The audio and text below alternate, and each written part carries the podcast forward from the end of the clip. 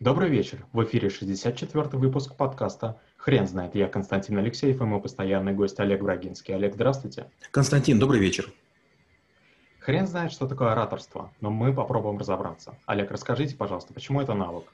Ораторство – это искусство произнесения речей. Может быть, не вы ее писали, но произнести поручают именно вам. И вот а, можно вяло изложить, ссылаясь на то, что не вы а, являетесь источником информации, или можно присвоить текст, рассказать его с пылом, с жаром и даже улучшить ту работу, которую мог бы сделать специалист. Он бы сухо или невзрачно рассказал бы, и был бы непредсказуемый итог. А вы являетесь оратором профессиональным или по долгу службы, или потому что вы обучились, и вдруг вы берете и, скажем, ситуация некая безнадежная, так говорите, так зажигаете, так а, убеждаете людей, что они говорят, ну, конечно, вот как вы предлагаете, так мы будем делать. Это и есть ораторство.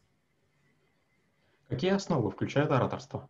В первую очередь надо понимать, что большинство людей пытаются просто рассказать, например, изложить факты, последовательность и сказать, э, допустим, какую-то фразу типа «нам нужно действовать, если мы не будем действовать, будет еще хуже». Это совершенно никого не трогает. К сожалению, факты не должны занимать в речи оратора более 10%. Очень важны эмоции, мы верим глазам, мы верим позе, мы верим тому, кто излагает. Можно быть, как я уже говорил, суровым специалистом и при этом вяло излагать. И ничего не добиться. А можно быть, наоборот, пустопорожним болтуном, но так красиво сказать, что все подумают, ну, это специалист, это эксперт. Есть ли разница в повествовании для одного человека и для группы людей? Безусловно, она состоит в пафосе. Когда мы говорим с одним человеком, мы ведем беседу. Она обычно тихая, она обычно идет, как будто бы мы одеваем цилиндр от моей головы к вашей. И мы просто обычно беседуем. То есть любая некорректность с моей стороны, любая театральность э, будет у вас вызывать подозрение, что я театральничаю. И наоборот, если я говорю для большой аудитории, я вынужден поднимать голос, резко обрывать окончание и немножко чеканить. Чем чеканнее я говорю, тем более командным кажется тон, тем более я убедителен. Предложения, которые мы говорим друг другу, они говорят спокойно, тихо и мелодично. Когда я вещаю на аудиторию, я говорю в полуприказном тоне, тоне насколько это возможно, насколько это позволяет соотношение авторитетов моего и слушателей. Провести чекап своей речи эта история бесконечная. Никогда вам не будет нравиться ваша речь, сколько бы вы ни тренировались. Поэтому есть очень простой вариант произнести ее много раз. Простейший пример, который я рассказываю. Когда я диссертацию защищал, я произнес речь сто раз, 30-минутную а, речь. И моя бедная сестра родная, она слышала это бесконечное количество тоже итераций, и в конце концов она могла произнести ее слово в слово. То есть наступил интересный момент. Я думал, когда говорил, а она настолько все заучила, что могла произнести. И частенько меня по этому поводу троллила. Каких ошибок стоит избегать в ораторстве? В первую очередь нельзя говорить тихим голосом, нельзя сомневаться, нельзя м, говорить безапелляционно. Необходимо сыграть маленькую драму. Есть постановка задачи, есть борьба, мы должны ее показать, мы должны вытащить на, наружу наше сердце, показать, как оно пульсирует, как нас мучают сомнения с разных сторон, и потом мы должны предложить некое решение, которое всем покажется разумным. Если не будет драмы, если не будет игры, если не будет арки, не спадающие или восходящие, как американские горки, нам могут не поверить.